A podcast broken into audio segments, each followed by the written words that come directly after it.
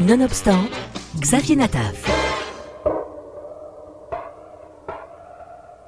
20 ans après les attentats qui ont touché les États-Unis et les tours jumelles du World Trade Center, une bande dessinée revient sur ces événements tragiques qui ont changé le monde.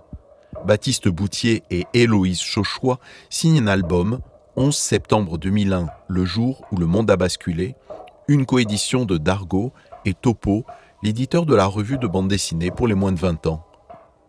Pour raconter ce scénario tragique, les auteurs nous proposent de suivre pas à pas Juliette, une jeune trentenaire, au moment de prendre à notre époque l'avion pour New York.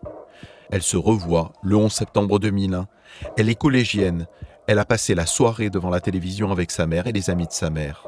Le scénariste Baptiste Boutier qu'il arrive à Juliette dans la, dans la BD, en fait, en tout cas le 11 septembre 2001, euh, au moment où elle apprend qu'il y a eu l'attentat de World Trade Center, c'est à peu près ce qui m'est arrivé à moi aussi. Je rentrais du collège, j'avais, euh, j'allais avoir 14 ans et, et c'est ma mère qui m'a, qui en sortant de, du RER e en région parisienne, m'a dit euh, il y a eu l'attentat à New York, c'est très grave, etc. Et j'ai pas saisi tout de suite la portée de ce qui s'était passé. Euh, j'avais pas vu les images, bien sûr, et voilà. Et c'est en rentrant à la maison, euh, en regardant les images à la télévision avec ma mère, que euh, j'ai compris, euh, j'ai réalisé la portée de ce qui s'était passé aussi, la, la, le côté euh, unique, jamais vu, voilà, de, de, cet attentat. Et voilà, c'est vrai que j'ai moi-même 34 ans aujourd'hui, et ce qu'il arrive à Juliette dans la bande dessinée, ce sont des choses qui sont à la fois de mes souvenirs à moi, des choses qui ont pu m'arriver, qui ont pu arriver à la dessinatrice Héloïse Chochois, qui ont pu arriver personnes autour de nous. Voilà, c'est le personnage de Juliette effectif, mais tout ce qui lui arrive, c'est voilà, comme ça un assemblage de différents de nos souvenirs. Et donc évidemment, euh, en l'occurrence, ce qui arrive à Juliette, c'est plutôt mon histoire à moi, et je me souviens évidemment très bien, comme tout le monde, je crois, de, ce que je faisais ce jour-là, de où j'étais quand j'ai su. Euh, c'est une journée qui nous a tous marqués euh, à vie. À travers des faits, des émotions, le dessin est très jeune dans le ton et très pédagogique dans le propos. Baptiste Boutier et Loïs Chauchois retracent des événements d'hier, mais racontent aussi le monde d'aujourd'hui. L'objectif, quand même, hein, c'est de parler aux plus, aux jeunes, à ceux qui étaient pas nés à ce jour-là ou qui étaient trop jeunes pour s'en souvenir. Donc, à la fois de leur raconter ce jour-là, que évidemment pour nous qui sommes plus âgés, euh, on a des souvenirs assez précis de ce qui s'est passé ce jour-là. On se souvient très bien, et donc euh, euh, la première partie de, de, la bande dessinée va peut-être pas forcément nous apprendre énormément de choses, mais elle peut quand même resituer aussi des choses ensemble ou raconter des témoignages qu'on n'a pas forcément lus ou qu'on n'a plus forcément en tête.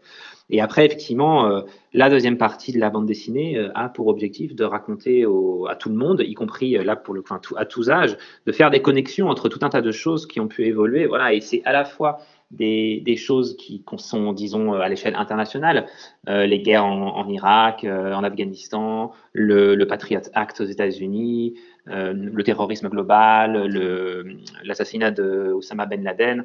Euh, donc des choses qui sont très voilà internationales, de géopolitique euh, mondiale et qui sont encore très d'actualité avec ce qui a pu se passer euh, cet été en Afghanistan avec la reprise de pouvoir des talibans, mais aussi certaines choses qu'ils connaissent très bien, qui sont dans leur vie, dans nos vies à tous, sont en fait directement issues de ce qui s'est passé le 11 septembre 2001 et des conséquences qui ont suivi.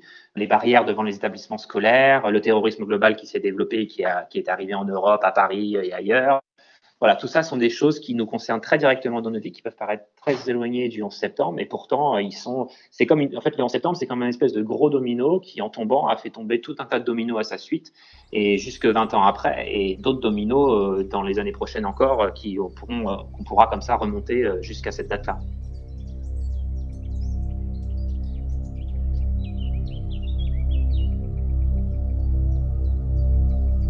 Graphiquement, l'album trouve un équilibre entre la noirceur des événements et la vie qui continue malgré le drame. Bah, L'idée, c'était pas de rajouter du pathos au pathos. En soi, le 11 septembre, c'est un événement dramatique, c'est un attentat comme il n'y en a jamais eu des comme ça, c'est 3000 morts, c'est un événement terrible et éminemment violent. Euh, ça servait à rien euh, sur une BD qui avait ce sujet-là sur 140 pages et qui donc globalement est une BD euh, sur un sujet dur, euh, voilà, euh, triste, émouvant, tout ce que vous voulez. Euh, rajouter en plus un très sombre, euh, voilà, on voulait essayer d'éviter ça. En même temps, c'était pas possible non plus d'aller sur des couleurs euh, hyper chaudes, flashy. Enfin, ça aurait été complètement hors de propos aussi.